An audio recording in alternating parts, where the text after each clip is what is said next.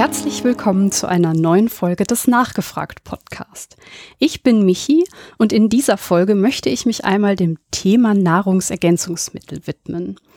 Es soll darum gehen, wie Nahrungsergänzungsmittel wirken, ob sie überhaupt wirken und ja, wie man quasi seriöse Angebote von unseriösen Angeboten unterscheiden kann. Ich habe in Folge 47 mit Petra Schling über Heilpflanzen gesprochen und diese Folge soll da direkt anschließen, denn ich möchte einmal beleuchten, wie der Markt der Gesundheitsprodukte aussieht. Also was ist seriös und was eben nicht. Und dafür habe ich mir auch heute wieder einen Gast eingeladen. Herzlich willkommen, Iris Hinneburg. Hallo. Hallo, vielen Dank für die Einladung. Ich danke dir, dass du zugesagt hast und dir die Zeit nimmst für dieses Thema und mir ein bisschen hilfst, das zu verstehen. Gerne. Du bist ja Pharmazeutin und kennst dich mit Arzneimitteln und allerlei anderen Themen in der Medizin sehr gut aus.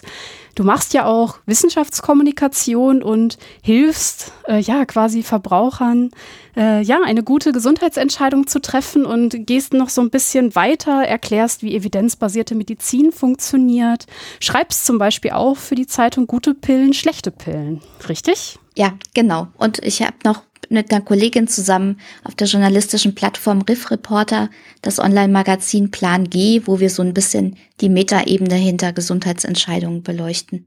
Wie bist du auf das Thema gekommen? Warum ist dir das wichtig, ähm, ja, Verbrauchern zu helfen, evidenzbasierte Medizin von unseriösen äh, Angeboten zu unterscheiden? Du hast ja schon ganz richtig gesagt, ich bin Pharmazeutin. Ich kenne natürlich auch ähm, Apotheken von innen. Und ähm, dabei kommt man leider auch nicht so richtig daran vorbei, dass es da ja auch jede Menge Unfug gibt, was in den Regalen steht. Und ähm, also wo man sagen muss, dass da die Versprechungen, die gemacht werden, nicht eingehalten werden oder auch nicht eingehalten werden können. Und das war so ein bisschen mein Einstieg. Und das Gute an evidenzbasierter Medizin ist ja, dass es ähm, ein Schema bietet, mit der man eben auch Nutzen und Risiken von Arzneimitteln oder anderen Gesundheitsprodukten beurteilen kann. Und das war so ein bisschen mein Einstieg in dieses ganze Thema. Und eben gleichzeitig, dass es für VerbraucherInnen eben auch unglaublich schwierig ist, den, den Durchblick zu behalten. Also ja. wenn man, was ist ich, selbst wenn man in der Apotheke eine Schachtel in der Hand hat, weiß man noch nicht mal, ist das Häufig ist es jetzt ein Arzneimittel, ist das ein Nahrungsergänzungsmittel, ist das vielleicht eine ergänzende bilanzierte Diät und welchen Unterschied gibt es denn da eigentlich, was sozusagen tatsächlich belegt ist? Das war jetzt so ein bisschen schon der Sprung mitten rein ins Thema. Aber das war eben auch tatsächlich für mich so ein bisschen der Ausgangspunkt zu sagen, ja, das ist, glaube ich, wichtig, dass man darüber auch mal spricht oder schreibt, in meinem Fall. Genau, das denke ich auch. Und äh, da würde ich auch direkt anschließen wollen und fragen, was sind denn Gesundheitsprodukte? Äh, vielleicht sogar schon im Vergleich zu Arzneimitteln, weil du das jetzt gerade schon aufgemacht hast, wäre das doch vielleicht ein guter Einstieg. Genau, also es gibt natürlich, wenn man allgemein Gesundheitsprodukte sagt, ganz, ganz viele. Wo ich am meisten mit zu tun habe, sind Lebensmittel eigentlich im rechtlichen Sinne. Das sind also vor allen Dingen Nahrungsergänzungsmittel und die sogenannten ergänzenden bilanzierten Diäten. Ähm, da hatte ich ja eben auch schon gesagt, die kommen eben häufig in Form von Tabletten oder Kapseln auf den Markt und dann ist es eben ganz, ganz schwierig ähm, für VerbraucherInnen zu verstehen, dass das eben keine Arzneimittel sind, auch wenn sie wie Arzneimittel aussehen. Und Lebensmittel heißt eben auch, dass sie eben nicht in dem Sinne auf Wirksamkeit geprüft sind, wie das eben bei Arzneimitteln tatsächlich auch notwendig ist.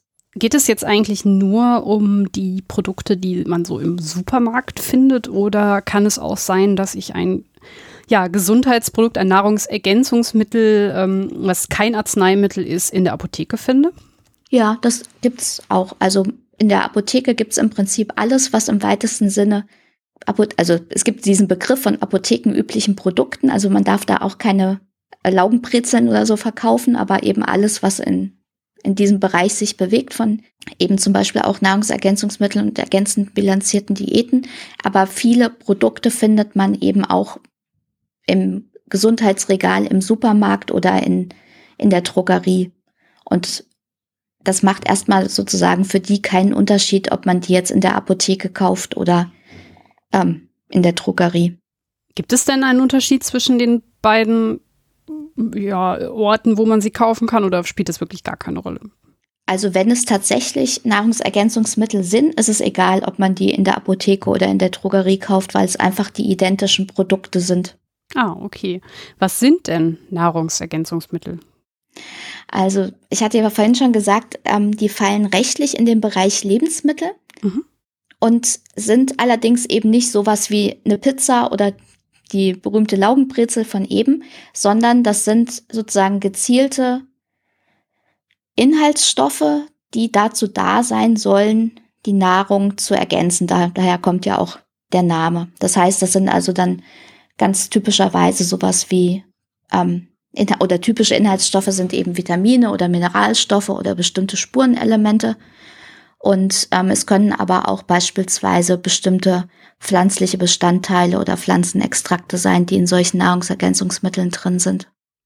Jetzt frage ich mich natürlich direkt, ähm, wenn wir jetzt wissen, dass es halt gezielte Inhaltsstoffe sind, die in diesen Produkten drin sind, zur Ergänzung der Nahrung, wann setzt man sie normalerweise ein? Tja, das ist eine, also die, die Frage dahinter ist ja so ein bisschen, wann müsste man sie denn einsetzen oder müsste man sie einsetzen? Mhm. Da kann man natürlich sehr lange streiten. Ich sage an der Stelle eigentlich immer gerne, wenn man sich ordentlich ernährt, brauchen die allermeisten Leute eigentlich keine Nahrungsergänzungsmittel. Und dann kommt immer das Argument, ja, aber was ist denn mit denen, die sich nur von Fertigpizza ernähren? Da würde ich dann sagen, die retten dann auch die Nahrungsergänzungsmittel nicht mehr. Und es gibt aber nur wirklich sehr wenige Gruppen, die tatsächlich bestimmte Nahrungsergänzungsmittel oder wo es sinnvoll ist oder sinnvoll sein könnte, wo tatsächlich die Fachwelt sich auch relativ einig ist. Also zum Beispiel Schwangere schaffen es in der Regel nicht, ihren Folsäurebedarf im ersten Schwangerschaftsdrittel nur über die Ernährung zu decken, weil einfach Folsäure so, ein, so eine Mimose ist als ähm, Vitamin. Und das verschwindet eben ganz schnell aus der Nahrung, auch bei der Zubereitung. Und in der Schwangerschaft ist aber der Bedarf erhöht, weil sonst ähm, leicht das Kind Neuralrohrdefekte, also so bekommen kann, weil sich eben in der Zeit gerade das Nervensystem entwickelt. Ähm, und deswegen wird es eben empfohlen, dass Schwangere im ersten Schwangerschaftsdrittel, manche sagen auch während der gesamten Schwangerschaft eben zusätzlich Folsäure einnehmen. Es gibt auch viele, die sagen, dass Jod in der Schwangerschaft sinnvoll ist in bestimmten Maßen das ist was, wo ich sagen würde, da würde ich überhaupt gar nicht drüber diskutieren, so, ne? Also mhm. da beispielsweise, oder es ist auch unzweifelhaft sinnvoll, dass ähm, Säuglinge ähm, in den ersten beiden Lebenswintern, je nachdem, wann sie sozusagen geboren sind, eben auch Vitamin D bekommen. Mhm. Das ist beispielsweise auch eine Empfehlung, die tatsächlich auch durch Studien gedeckt ist. Und dann hörst du langsam auch schon wieder auf. Also man kann sozusagen noch drüber streiten, ob Senioren, die im Pflegeheim leben und selbstständig nie an, an, ans Sonnenlicht kommen, ob denen Vitamin D hilft. Da gibt es bestimmte Belege, die sind aber auch nicht so stark. Und ja, also wir reden jetzt immer über sonst gesunde Menschen, die keinen nachgewiesenen Vitaminmangel haben, so, ne? Ja. Also wenn natürlich jemand tatsächlich Rachitis hat, also massiven Vitamin D-Mangel, braucht er natürlich Vitamin D. Aber das ist ja das, wo eben, ähm, wo tatsächlich auch diese, dieser nachgewiesene Mangel besteht. Und dann muss man das natürlich ergänzen. Aber wenn man jetzt normale, gesunde Menschen anguckt, ist das häufig nicht der Fall. Ich habe zum Beispiel mal Magenprobleme gehabt, bin zum Arzt, der hat einen Vitamin B-Mangel festgestellt und dann musste ich immer so Spritzen bekommen. Bin auch immer dann so alle paar Wochen zu ihm und habe äh, das nochmal nachgeschossen bekommen in dem Fall. Ja, das war Vitamin B12, ne? Genau. Ja, genau. Das ist aber sozusagen auch was, wo eben tatsächlich dann nachgewiesener Mangel besteht. Aber das würde man ja dann im Prinzip auch nicht dadurch lösen, dass man sich irgendwas einwirft. Genau, da kommen wir so ein bisschen zum Punkt. Ähm, ich hätte ja jetzt auch äh, irgendein Vitaminpräparat im Supermarkt oder eben in der Apotheke ähm, kaufen können ähm, wo das halt draufsteht. Jetzt habe ich so ein bisschen, ähm, du hast jetzt ja auch Folsäure und Jod angesprochen. Ähm, wie kann ich denn jetzt, also ist da Wirkstoff drin und in wel, also in welchem Typ Nahrungsergänzungsmittel ist Wirkstoff drin? in welchem nicht und wie erkenne ich das? Also das Gute an Nahrungsergänzungsmitteln, wenn man die sozusagen, wenn man legale Produkte in Deutschland irgendwo kauft, dann ähm, sind die ordentlich deklariert. Also da steht genau drauf, welche Menge von welchem Vitamin oder Mineralstoff beispielsweise dann enthalten ist. Mhm. Das kann man ganz leicht auf der Schachtel sehen. Das heißt also in dem Moment, wenn ich jetzt, ich weiß nicht, ob es das gibt, ähm, wenn ich jetzt Folsäure äh, kaufen möchte und ich sehe das im Supermarkt im Regal und da steht Folsäure drauf, kann ich davon ausgehen, dass wenn ich das nehme, dass es eine Wirkung hat, weil da was, weil da Folsäure drin ist. Also ich gehe sehr, also ich gehe sehr stark davon aus, dass bei ordentlichen Produkten die Menge Folsäure drin ist, die draufsteht, genau. Mhm also es ist jetzt die Frage, ähm, wie du formulierst, dass es wirkt. Also die Frage ist ja, was es bewirken soll. Also es bewirkt ja nicht, dass du nie, dass du nicht sterben musst, so, ne? Hm, wenn ich jetzt ähm, zum Beispiel sage, hier es besteht ein Mangel an was auch immer, Vitamin D, B, sonst was. Und ähm, ich kriege jetzt halt gesagt, ich soll jetzt halt so eine Tablette mit einer gewissen, ist das Milligramm realistisch? Irgendeine ja, oder manchmal sind es auch Mikrogramm, je nachdem, was du hast.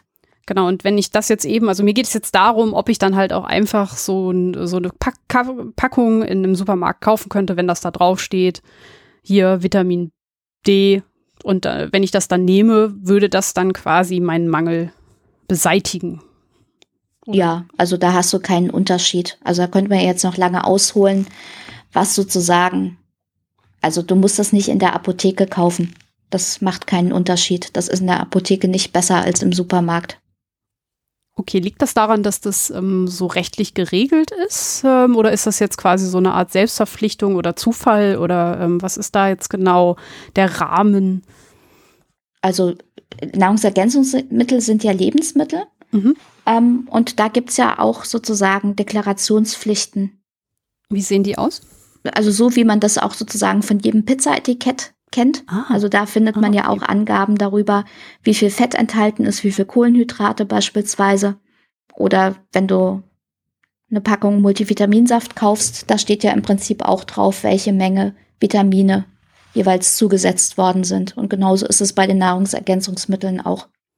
Ich frage, ähm, weil ich, wie gesagt, vor ein paar Folgen ähm, über Heilpflanzen was gemacht habe. Und Genau, Heilpflanzen ist sozusagen nochmal was Spezielles. Genau. Also bei diesen, also sagen wir es mal so, das Problem ist sozusagen, dass du bei Pflanzenextrakten ist ja in der Regel nicht die Pflanze sozusagen ähm, der Inhaltsstoff, sondern irgendetwas, was jemand mit der Pflanze gemacht hat. Also klassischerweise kennst du das, wenn du dir ein was weiß ich, einen Kräutertee kochst, dann hast du ja im Prinzip die, den Pflanzenbestandteil auch behandelt und dein Tee ist quasi der Pflanzenextrakt. Ähm, und je nachdem, wie lange du also zum Beispiel, wie heiß das Wasser war oder wie lange du den Tee, äh, Tee ziehen lässt oder wie viel äh, Teelöffel du in deinen Teebeutel reinschaufelst, das hat ja Auswirkungen darauf, wie viel ähm, best von bestimmten Stoffen nachher tatsächlich in deinem Tee drin rumschwimmt. Ja. Und ähm, bei den Nahrungsergänzungsmitteln ist es so, dass es da eben, da weiß man es häufig nicht genau, was tatsächlich für eine Art von Extrakt oder was an Pflanzenbestandteilen tatsächlich da drin ist. Oder beziehungsweise es steht zwar drauf, also enthält ein Extrakt sozusagen aus Pfefferminze oder was auch immer.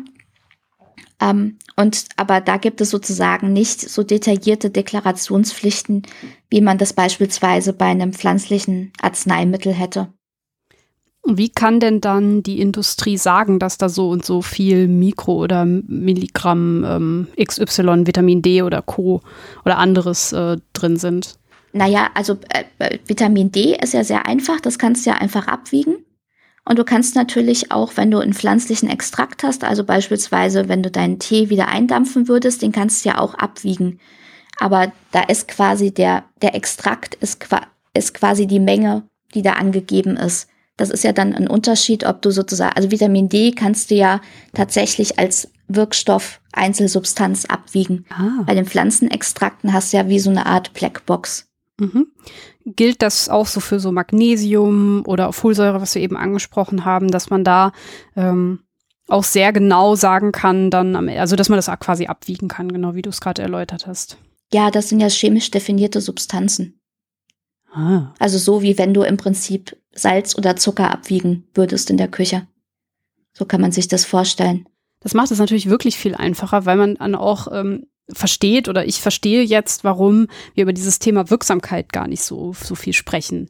Weil halt eben ähm, es da einen, also einen starken Unterschied gibt zwischen ähm, einem ähm, Pflanzenmittel, was ein Arzneimittel sein möchte, dann vielleicht auch etwas äh, verspricht, ähm, was es nicht halten kann, oder halt eben, es steht auf einer Packung hier Vitamin D äh, Nahrungsergänzungsmittel mhm. drauf. Okay, da ja, verstehe genau. ich den Unterschied gut.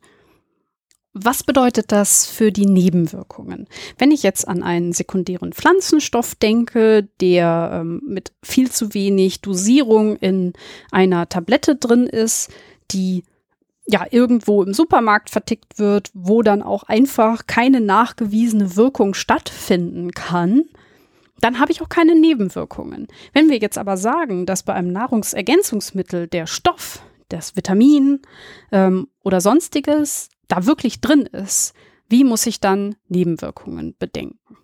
Ähm, ich würde, glaube ich, gerne auf eine andere Frage antworten. Also die Frage ist ja, wenn ich ein Arz normales Arzneimittel habe, egal was jetzt drin ist, gibt es im Beipackzettel sozusagen eine Liste mehr oder weniger lang, was an Nebenwirkungen auftreten kann. Ja. Das weiß man ja sozusagen aus Studien. Mhm. Bei den Nahrungsergänzungsmitteln ist es so, da gilt Grundsatz, also gilt der Grundsatz, die müssen sicher sein, mhm. so wie du eben auch keine, ähm, keine Fingerhutblätter auf der Pizza haben darfst, weil das kein sicheres Lebensmittel ist, darfst du eben auch nicht ähm, irgendwelche giftigen Sachen in Nahrungsergänzungsmittel reinpacken. Aber das Problem ist, dass es sozusagen wenig Festlegungen gibt, was das jetzt konkret heißt. Mhm. Also es gibt im Prinzip derzeit, wenn ich das richtig weiß, ähm, in Deutschland so eine Art Verbotsliste. Da stehen, also was nicht, was nicht in Nahrungsergänzungsmitteln drin sein darf. Mhm. Da stehen aber meines Erachtens, also, oder andersrum angefangen. Es darf erstmal in Nahrungsergänzungsmitteln dürfen nur Dinge drin sein, die auch in Lebensmitteln drin sein können. Mhm. Erstmal so. Und dann müssen diese Nahrungsergänzungsmittel sicher sein. Das heißt, da darf also nichts nachgewiesenermaßen Giftiges drin sein da gibt es, hatte ich gesagt, da gibt es in Deutschland diese so eine Liste. Ähm, da stehen aber meines Erachtens nur ganz wenige Sachen drauf, was da zum Beispiel nicht drin sein darf. Und dann ähm, ist ja bei Nahrungsergänzungsmitteln, also wenn wir jetzt nochmal dieses Thema Vitamine angucken, ähm, da kann es ja durchaus sein, wenn du dir zu viel davon reinpfeifst, kann das auch Nebenwirkungen haben. Also extremes Beispiel, sehr hoch dosiertes Vitamin D. Wenn du das über einen längeren Zeitraum ohne ärztliche Kontrolle einnimmst, kannst du dir die Niere damit kaputt machen. Mhm. Also es gibt natürlich Untersuchungen dazu für bestimmte Vitamine und Mineralstoffe beispielsweise, was im Allgemeinen als sicher betrachtet wird. Und also bei mit 100 Milligramm Vitamin C kann sich keiner umbringen, jetzt mal platt gesagt. Und das ist sozusagen so eine Art oberer Maßstab was das nicht überschreiten sollte. Aber es gibt zum Beispiel nicht EU-weit ähm, bisher eine verbindliche Höchstmengenverordnung. Ähm, es gibt nur so eine ähm, Liste, die das ähm, Bundesinstitut für Risikobewertung hier in Deutschland rausgibt. Das ist sozusagen eine Richtlinie dann für die Aufsichtsbehörden, die sozusagen die Nahrungsergänzungsmittel im Blick haben sollen. Aber das ist eben jetzt nichts rechtsverbindliches. Es ist mehr sowas, wo man sagen würde, wenn man sich vor Gericht streitet, das ist Stand der Wissenschaft, aber es ist kein Gesetz oder so. Und ähm, das ist so ein bisschen der Rahmen, in dem sich diese Lebensmittel bewegen. Aber es ist eben nicht so, dass jedes, äh, ja, dass die, jedes Nahrungsergänzungsmittel solche Sicherheitsstudien hätte, wie das eben für Arzneimittel der Fall ist. Aber man kann ja auch sagen, wenn da, meine Güte, wenn da 100 Milligramm Vitamin C drin ist, muss man nicht noch irgendwie eine Studie mit 20.000 Probanden machen, so, ne? Hm. Wenn du jetzt aber sagst, dass es ähm, unverbindliche Richtlinien gibt, auf die man auch achten kann ähm, oder auch vielleicht sogar sollte, halten sich die Hersteller da denn dann freiwillig dran oder würdest du eher sagen, äh, die machen eher, was sie wollen? ich kann natürlich jetzt nicht für über alle Zehntausende Gesundheitsprodukte nee, oder Nahrungsergänzungsmittel Aussagen machen. Also das Problem ist so ein bisschen, Nahrungsergänzungsmittel müssen ja anders als Arzneimittel nicht zugelassen werden. Das heißt also, da guckt nicht jemand drauf, bevor die auf den Markt kommen und macht einen Stempel drauf. Mhm. Ähm, wenn jemand Nahrungsergänzungsmittel in Deutschland in Verkehr bringen will, muss er das beim BVL anmelden. Das ist ähm, Bundesinstitut für Verbraucherschutz und Lebensmittelsicherheit. Das ist im Prinzip die zuständige Bundesoberbehörde in diesem Bereich.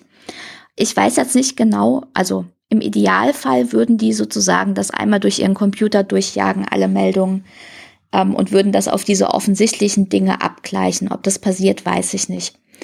Und dann leiten die das im Prinzip an die zuständigen Landesbehörden weiter. Das ist in Deutschland so geregelt, dass da, wo der ähm, Hersteller seinen Sitz hat in dem Bundesland, dass da eben dann entsprechend die Aufsichtsbehörden oder auf Kreisebene entsprechend zuständig sind. Und das Problem ist aber, dass die nicht, auch nicht von vornherein das überprüfen, sondern dass die immer nur Stichprobenziehungen in den Drogeriemarktregalen sozusagen machen. Und dann wird eben überprüft, ob das sozusagen die Regeln einhält. Und das ist eben so ein Prozedere, was eben bei den 100 Milligramm Vitamin C würde man sagen, ja, das ist vollkommen okay.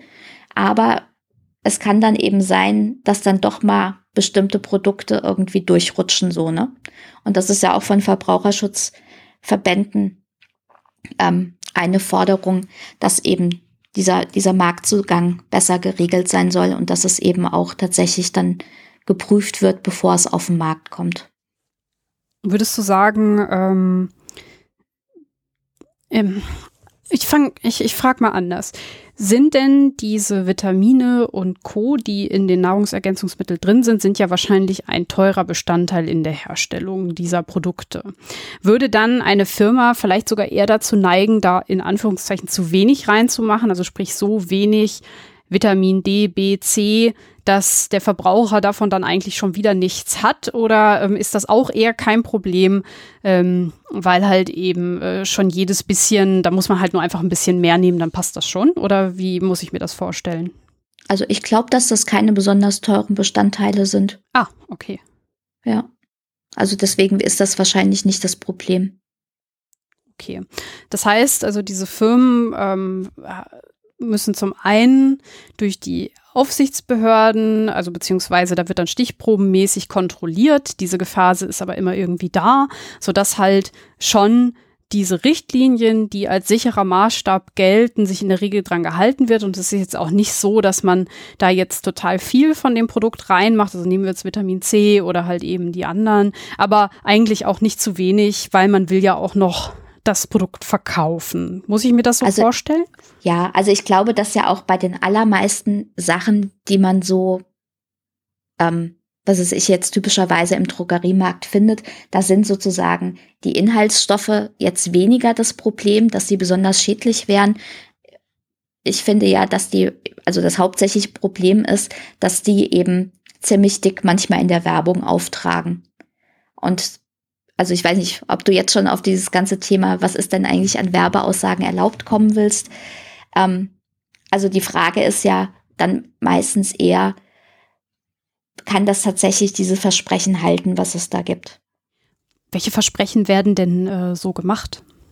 Wir können ja vielleicht mal so anfangen, was eigentlich erlaubt ist. Also tatsächlich dürfen solche Nahrungsergänzungsmittel mit sogenannten gesundheitsbezogenen Aussagen oder Health Claims ähm, werben. Mhm. Das muss von der Europäischen Behörde für Lebensmittelsicherheit vorher ähm, genehmigt werden. Und das, das hört sich dann immer irgendwie so ein bisschen unspektakulär an. Also beispielsweise darf Vitamin C damit werben. Vitamin C trägt zu einer normalen Kollagenbildung für eine normale Knorpel- und Knochenfunktion bei. Einfach mhm. weil Vitamin C in diesem ganzen Stoffwechsel eine wichtige Rolle spielt. Ähm, und wenn man eben sozusagen tatsächlich einen Vitamin, manifesten lang, langfristigen Vitamin C-Mangel hat, also Skorbut, dann ist ja genau auch sozusagen diese ganze Kollagenbildung auch im Zahnfleisch und so weiter gestört. Ja. Also das da sieht man eben auch nochmal, die Nahrungsergänzungsmittel sind also nicht dazu gedacht, irgendwelche Krankheiten zu behandeln, sondern eben entsprechend normale Körperfunktionen aufrechtzuerhalten. Und es gibt aber eben manchmal Werbung, die sozusagen so geschickt aufgezogen ist, dass eigentlich für durchschnittlich informierte VerbraucherInnen schon irgendwie der Eindruck entsteht, ja, das könnte ja eventuell auch bei meinen Zipperlein oder so helfen. Mhm. Also so ein klassisches Beispiel ist immer so, was weiß ich, sowas wie Arthrose oder so, ne? Mhm. Und aber dafür sind eigentlich Nahrungsergänzungsmittel überhaupt nicht gedacht, weil die ja eben nicht Krankheiten behandeln sollen. Okay, das ist mal schon mal wichtig, dass wir das rausarbeiten. Ähm, Nahrungsergänzungsmittel sind nicht dazu gedacht, Krankheiten zu behandeln. Und auch da kann es dann, ist der Gang in den Supermarkt oder in die Apotheke und dass man das dann da kauft, keine Alternative. Da sollte man besser zu einer Ärztin gehen. Wenn man krank ist, sollte man zum Arzt oder zur Ärztin gehen, genau. Okay, das ist erstmal ganz wichtig. Jetzt hast du ausgeführt, dass es ja trotzdem diese ähm, Versprechen gibt, also dass man halt ähm, Health Claims benutzt, um quasi seine Produkte besser an die Frau oder den Mann zu bringen. Ähm, wie sieht das da rechtlich aus? Ähm, du hast gerade schon so angedeutet, dass, dass da äh, einiges so ein bisschen im Argen liegt. Wie würdest du das beschreiben? Was, was da, was passiert da? Also was ganz typisch ist, ist, dass sozusagen ähm, erlaubte Health Claims in einem Kontext eingesetzt werden, wo die eben einen ganz anderen Eindruck vermitteln. Also ich habe zum Beispiel mal eine Werbung analysiert für ein ähm, Nahrungsergänzungsmittel, was im Prinzip so in der Bildsprache im Prinzip sozusagen auf Knie fokussiert. Mhm. Und dann steht sozusagen in, in dem Werbeclaim für Knorpel, Knochen, Bindegewebe und Kollagen, also wo das genau auf diese Knie fokussiert. Und dann stehen Fußnoten dran. Und in diesen Fußnoten im Kleingedruckten stehen eben die erlaubten Health Claims, die sich eben dann aber wesentlich unspektakulärer anhören und wo auch natürlich nichts von Arthrose oder Gesunderhaltung der Knie oder sowas drinsteht, sondern dass sozusagen der, der ganze Kontext von dieser Werbung eben was suggeriert, was nicht explizit drinsteht, aber wo sozusagen das Kopfkino dann bei vielen VerbraucherInnen wahrscheinlich dann anfängt zu laufen. Hast du ein Beispiel bei der Werbung jetzt? Was, was ist denn der Gegensatz zwischen dem, was in der Werbung gesagt wird und was dann eben in diesem Sternchentext steht? Also, dass da zum Beispiel steht, ähm, für Knorpel, Knochen, Bindegewebe und Kollagen. Mhm. Und da weiß man ja, das sind eben Bestandteile, die zum Beispiel in der, im Knie vorkommen. Mhm. Da hat man im Prinzip tatsächlich die Gelen Gelenke. Zwischen den Gelenken ist Knorpel. Bindegewebe und Kollagen hält das Ganze sozusagen zusammen. Das ist in den Bändern drin. Und dann kommt eben so im Kopf vermutlich so eine unbewusste Fortsetzung A für die Knie ist das gut. Ja, natürlich, mein Knie tut immer weh.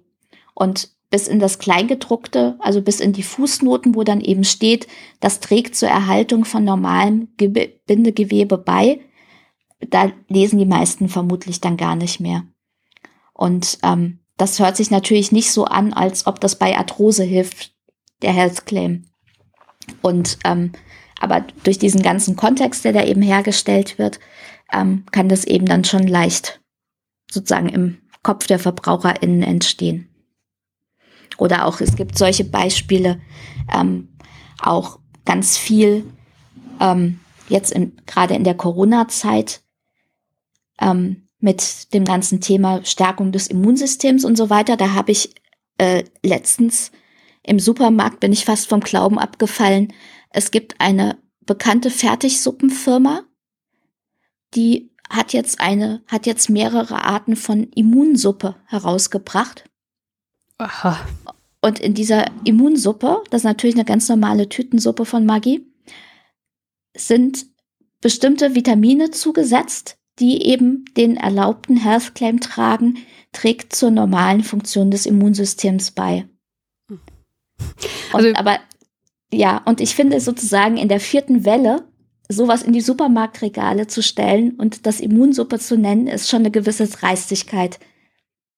Das heißt, wir halten, äh, also wenn wir bei diesem Beispiel das mal auf, aufdröseln, die Vitamine sind in dieser Suppe wirklich drin.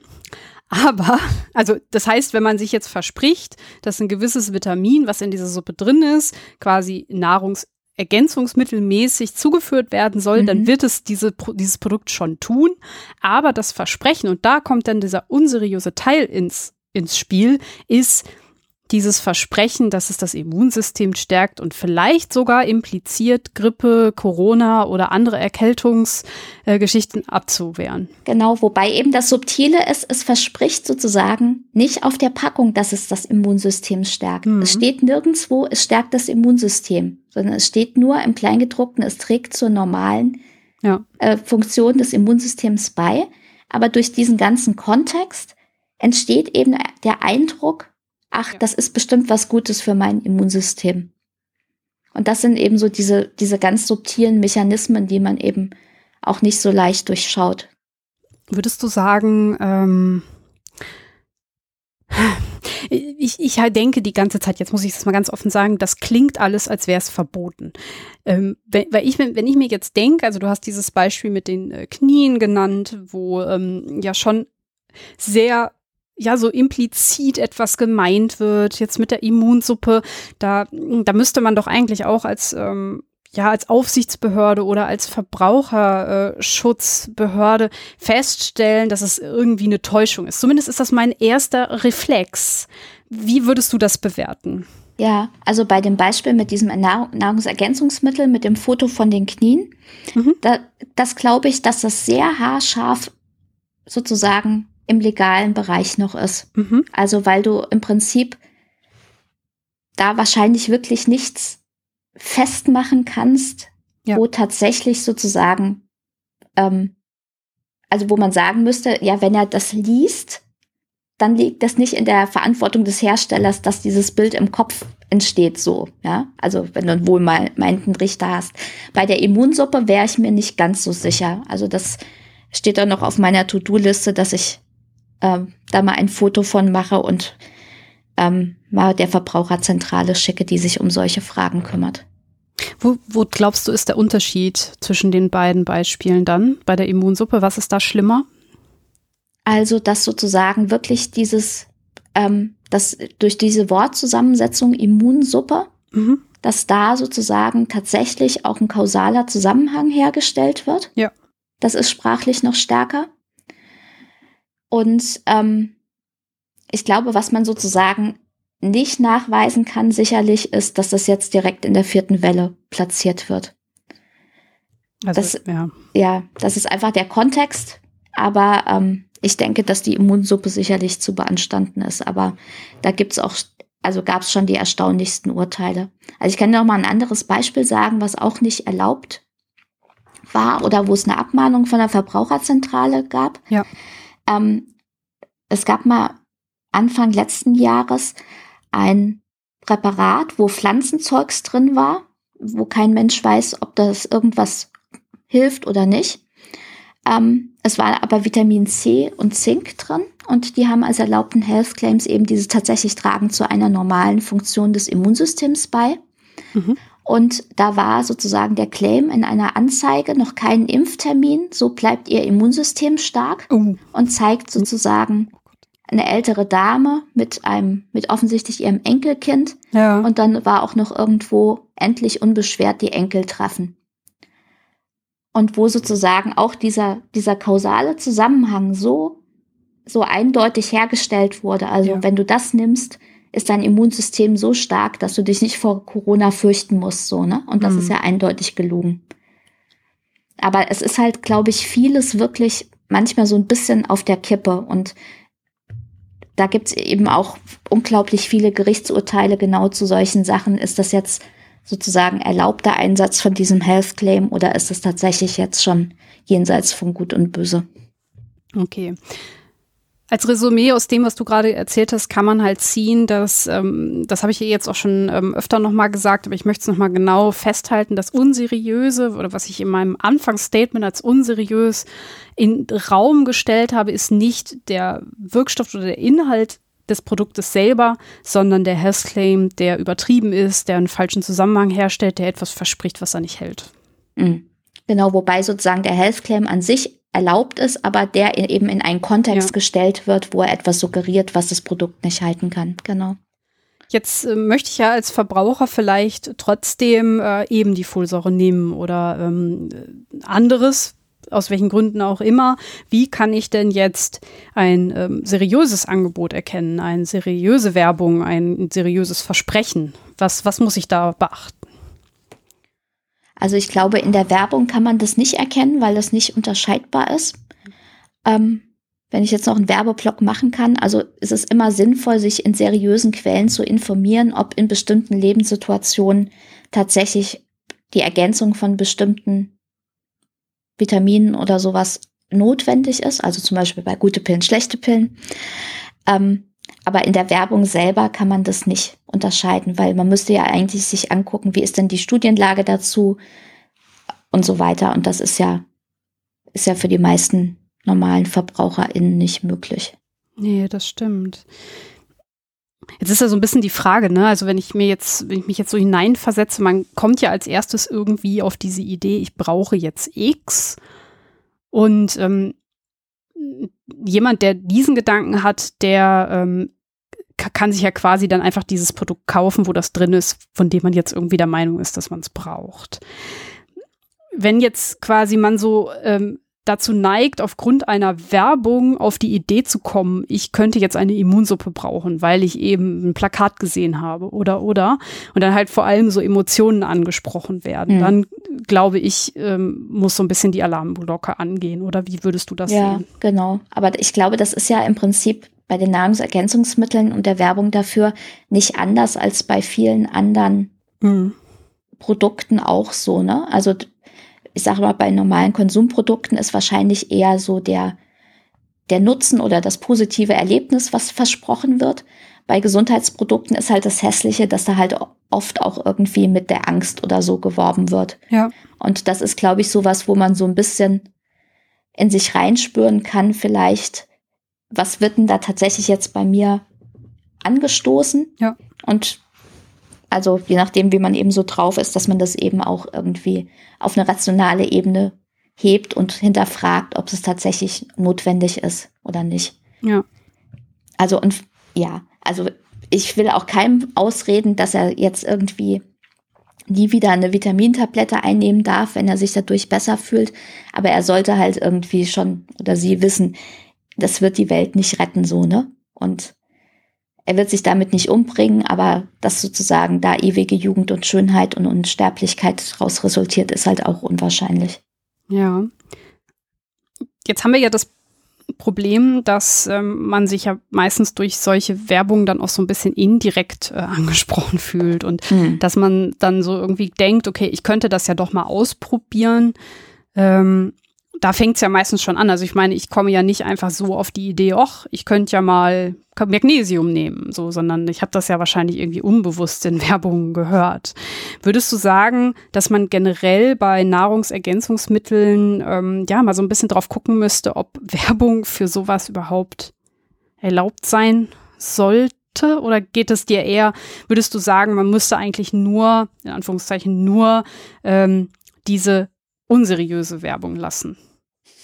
Ist jetzt so ein bisschen die Frage, ob der Markt das regelt, oder?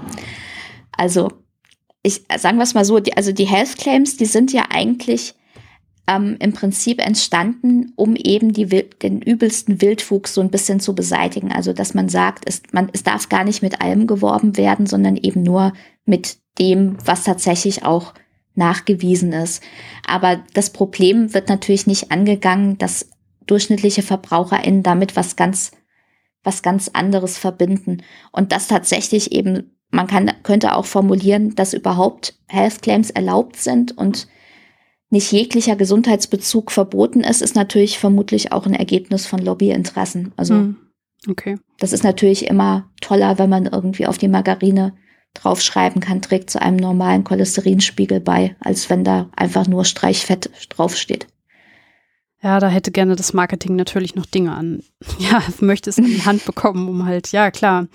Ähm, Jetzt ist natürlich so ein bisschen die Frage, ähm, wie kann denn, also wenn wir jetzt sagen, ähm, gut, wir müssen uns irgendwie damit abfinden, dass es diese Health Claims gibt und dass man eben gesundheitsbezüglich, also Werbung, die mit Gesundheitsbezug nicht ganz verbieten kann, welche ähm, Regelungen würden dir denn jetzt so fehlen, um halt ähm, solche komplett irreführenden, unseriösen Aussagen ähm, ja doch noch ein bisschen mehr zu regulieren? Siehst du da irgendwie Handlungsbedarf?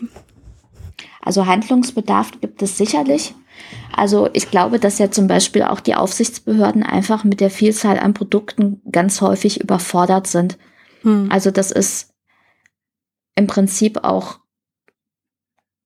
also so wie es jetzt läuft, dass es eben nur Stichproben genommen werden können. Ähm, das ist, finde ich, aus Verbrauchersicht total unbefriedigend. Also was sozusagen ähm, im Prinzip helfen würde, wäre, wenn sozusagen mit der mit der Anzeige beim, bei BVL, also das, bevor das auf den Markt kommt, tatsächlich auch schon eine Prüfung verbunden wäre. Wobei sozusagen, das bezieht sich ja dann erstmal nur auf das, was tatsächlich auf der Schachtel draufsteht. Ja. Und was ja auch manchmal passiert, ist ja, dass im Prinzip ähm, das, was sozusagen auf der, oder das sehen wir manchmal bei gute Pillen, schlechte Pillen, dass das, was auf der offiziellen Webseite steht, alles ganz brav ist so alles sehr, sehr konform mit den Health Claims und so weiter. Und dass dann aber manchmal eben ganz abenteuerliche Sachen in Pressemitteilungen oder so rausgehauen werden, also die dann auch wenig verfolgt werden können. Mhm. Und ähm, da gibt's glaube ich, keine Chance, das irgendwie einzufangen. Also deswegen würden wir bei gute Pillen, schlechte Pillen ja auch sagen, man muss eben ganz viel in Verbraucherinformation und Gesundheitskompetenz und solche Dinge investieren, damit eben Menschen das viel leichter erkennen, was das eigentlich ist. Ja. Das heißt, ich greife das auf, was du ähm, eben schon mal gesagt hast. Wir bräuchten eigentlich einen geregelten Marktzugang, wo die Aufsichtsbehörden nicht nur stichprobenmäßig prüfen, sondern eben auch vollumfänglich. Das beinhaltet nicht nur die Packung und vielleicht die Seite, sondern auch Pressemitteilungen und andere, ich sage jetzt mal,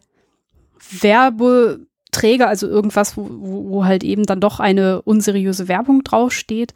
Aber Wobei man aber noch sagen muss, so vollumfänglich passiert das noch nicht mal bei Arzneimitteln. Ne? Also die, ähm, die Behörden prüfen auch nicht jede einzelne Werbung, die für Arzneimittel geschaltet wird. Also es gibt solche Dinge wie, man darf für verschreibungspflichtige Arzneimittel nicht bei VerbraucherInnen oder PatientInnen werben, sondern nur in den Fachkreisen. Aber was da manchmal auch in Fachzeitschriften an Werbung läuft, das ist, spottet auch jeder Beschreibung. Und ja. auch da gibt es sozusagen keine Regulierung, es sei denn, dass sozusagen man das tatsächlich dann entsprechend der, der Aufsichtsbehörde ähm, übergibt. Ja. Und ähm, die, die können das dann prüfen und sozusagen untersagen, aber die haben ja auch, also das ist ja auch eine, eine Kapazitätsfrage, also ähm, ja, es kann ja keine Behörde irgendwie alles im Blick haben, wo überhaupt irgendwie Werbung laufen könnte. Also das war ja vermutlich möglicherweise in den 50er Jahren nochmal möglich. Ja. Im Jahr 2021 sicherlich nicht mehr dann nehmen wir es, ich glaube, für beide Bereiche halt mit auf die Kritikliste auf. Ich meine, man, äh, es ist halt auch wieder etwas, worauf man als Verbraucherin achten kann. Ne? Also, dass man halt weiß, okay, das ist nicht gut reguliert. Das heißt, wenn ich jetzt ein Plakat sehe, wo ein äh, ein Werbeclaim irgendwie drauf ist, ähm, dann, dann muss ich da halt nochmal drüber nachdenken und nochmal hinterfragen, mhm. was das dann ist. Das ist ja ein guter Hinweis, dass es eben nicht geregelt ist. Und ähm, und was wir jetzt gar nicht so besprochen haben oder nur nebenbei, ähm, von der Verbraucherzentrale gibt es auch ein Portal, wo man solche auffällige Gesundheitswerbung im Netz melden kann. Und die haben Juristen an der Hand und prüfen das, ob das zulässig oh. ist oder nicht. Und die können eben auch äh, Abmahnungen verschicken, was ganz attraktiv ist. Das heißt, also wenn jemandem äh, auffällt, dass auf Packung A, B, C irgendwas steht, was unseriös erscheint, kann genau, man das oder irgendwelche verbuchen. dubiosen Sachen auf im, im Netz oder so, genau. Okay, das ist ein guter Tipp. Was würdest du denn sagen? Ähm, was ist der Schaden von Nahrungsergänzungsmitteln? Was ist der Nachteil? Warum ist es denn überhaupt wichtig, dass man ähm, diese unseriöse Werbung dann auch anzeigt, dass man das ähm, kontrolliert und dass man da einen Riegel vorschiebt? Also ich glaube, das bewegt sich hauptsächlich sozusagen auf der, auf der Bildungsebene. Mhm. Also das ja auch einfach, also ist natürlich kein Betrug im juristischen Sinne, aber ich würde schon sagen, dass es Verbrauchertäuschung ist. Also, dass sich da ja auch dann die Firmen, die eben solche Werbung schalten, ja auch unfaire Vorteile im Prinzip verschaffen. Und ähm, es ist, glaube ich, jetzt auch nicht, also wenn man es jetzt sozusagen auf, auf ernsthafte Erkrankungen bezieht, wir hatten letztens bei gute Pillen, schlechte Pillen ein Nahrungsergänzungsmittel am Wickel, was offensichtlich Krebspatienten und Patientinnen adressiert hat. Und wo sozusagen, und wo die eben auch das sehr geschickt gemacht haben. Die haben das natürlich nicht gesagt für Krebspatientinnen und Patienten, weil das nicht erlaubt ist. Mhm. Aber die haben eben eine Frau mit Kopftuch, mhm. die sehr erschöpft auf dem Sofa sitzt. Also was sozusagen in jeder, in jeder Stockfotodatenbank sozusagen als Krebspatientin ausgespuckt wird, so, ne? Mhm. Und wenn man dann sozusagen dazu dann eben noch solche Sachen textet wie, ja, wenn sie sehr beansprucht sind und Unterstützung brauchen, dann hier unser Nahrungsergänzungsmittel. Das ist halt einfach, also das finde ich dann eben schon wieder kriminell. Man spielt Weil's quasi mit den Ängsten und äh, Befürchtungen, ne? Ja, und weil es eben auch Notsituationen und ja. ausnutzt, ne? Also, ja. ja. Ja, das ist auf jeden Fall nicht cool. Ich sage an der Stelle ja immer, dass mir vor allem wichtig ist, rauszustellen, dass man ähm, Sinn von Unsinn dann nicht mehr unterscheiden kann.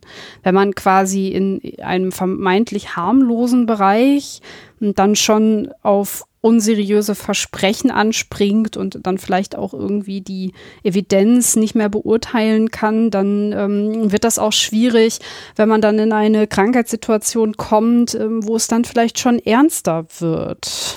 Ja, genau, wobei sozusagen ich auch schon sagen würde, seriös ist ja auch ein ein sehr allgemeiner Begriff. Also ich würde, glaube ich, dann eher sowas sagen wie, es kommt drauf an, was man, also, dass man genau hinguckt, was verspricht es eigentlich und mhm. kann das das überhaupt halten, so, ne? Mhm.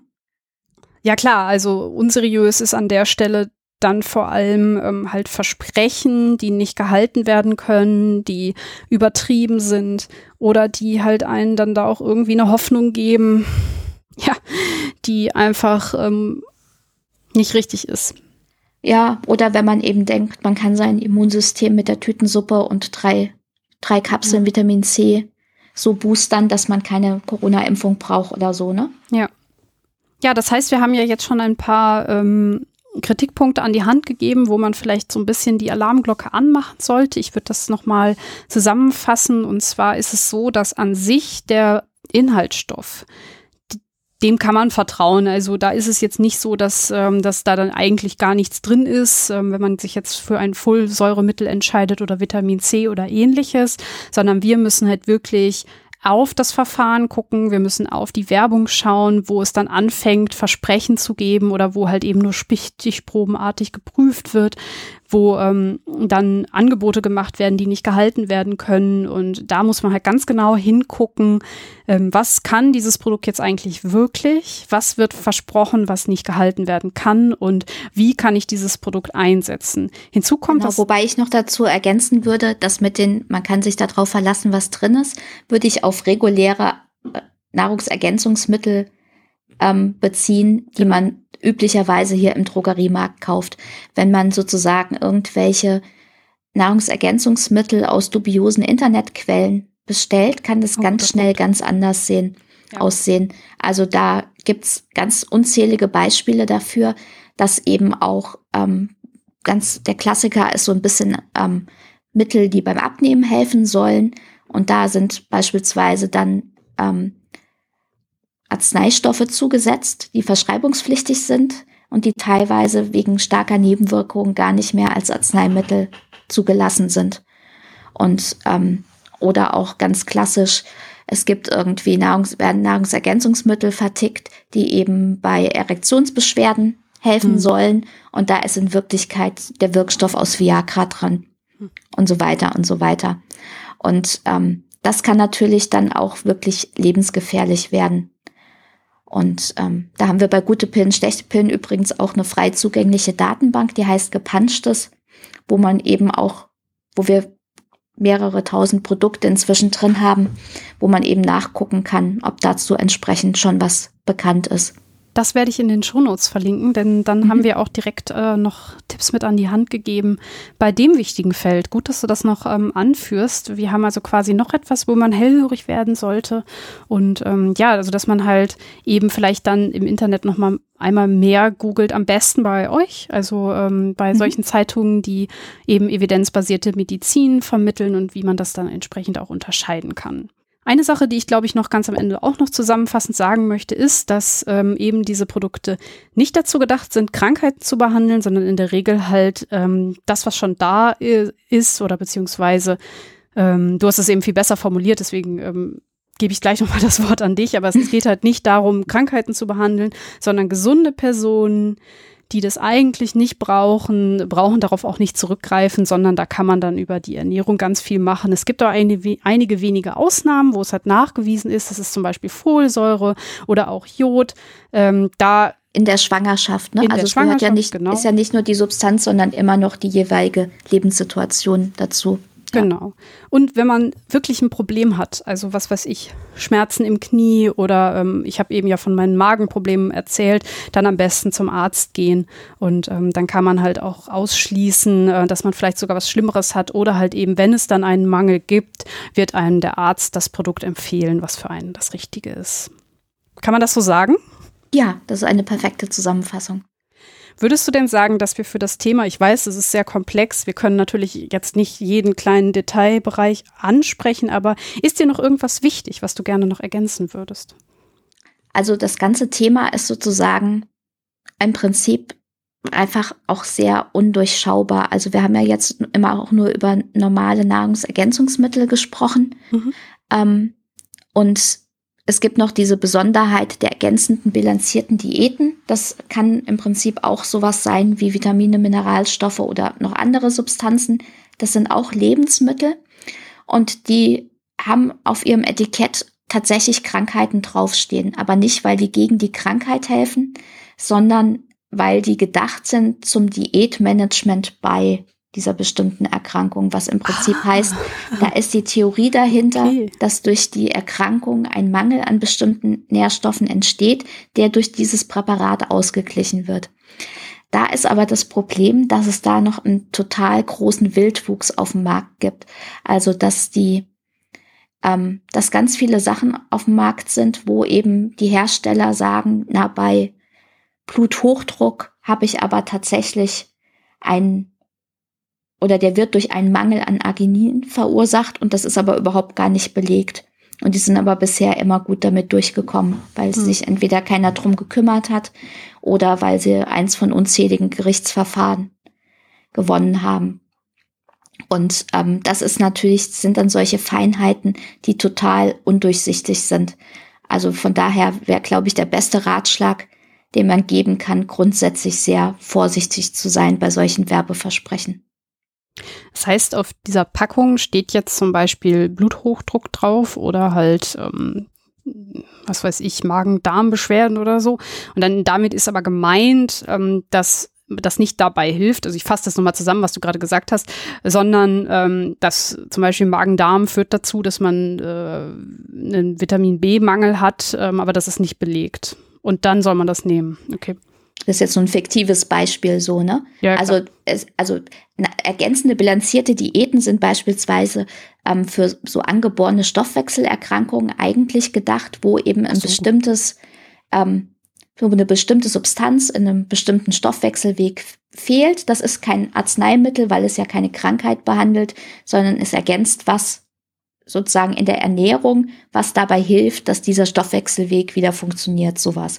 Dafür ist es eigentlich gedacht. So, das Problem das ist eben, dass, dass im Prinzip viele andere Sachen auf den Markt, auf dem Markt sind, die eben auf dieses Pferd im Prinzip aufspringen, aber die eigentlich in einer ganz anderen Liga spielen und da ist eben, da streiten sich eben auch viele Behörden mit den Anbietern vor Gericht, ob das jetzt nicht eigentlich ein zulassungspflichtiges Arzneimittel ist, wenn es tatsächlich so wirkt. Und da gibt's aber sehr heterogene Rechtsprechung zu, sagen wir es mal sehr vorsichtig so. Wie erkenne ich denn ähm, diese Produkte? Weil ähm, ich sehe immer nur Nahrungsergänzungsmittel. Steht das auf der Packung ja. drauf? Ja, da steht ergänzende bilanzierte Diät. Ja. Und dann steht drauf zum Diätmanagement bei. Ah, Und dann okay. je Erkrankung. Ah, Mhm. alles klar. Okay, gut, also dann haben wir jetzt nicht nur die Nahrungsergänzungsmittel durchgeext, sondern haben auch noch Tipps gegeben zu diesen bilanzierten, ergänzenden Diät. Nee, wie hieß es? Ergänzenden bilanzierten Diäten. Genau. Sehr gut. Vielen Dank für die, für die noch, für die Ausführung an der Stelle noch. Okay, dann bedanke ich mich schon mal bei dir für die äh, Zeit, die du dir genommen hast und für die ganzen neuen Informationen. Ähm, das war wirklich sehr, gerne. toll mit dir. Hat Spaß gemacht. Vielen Dank für die Einladung.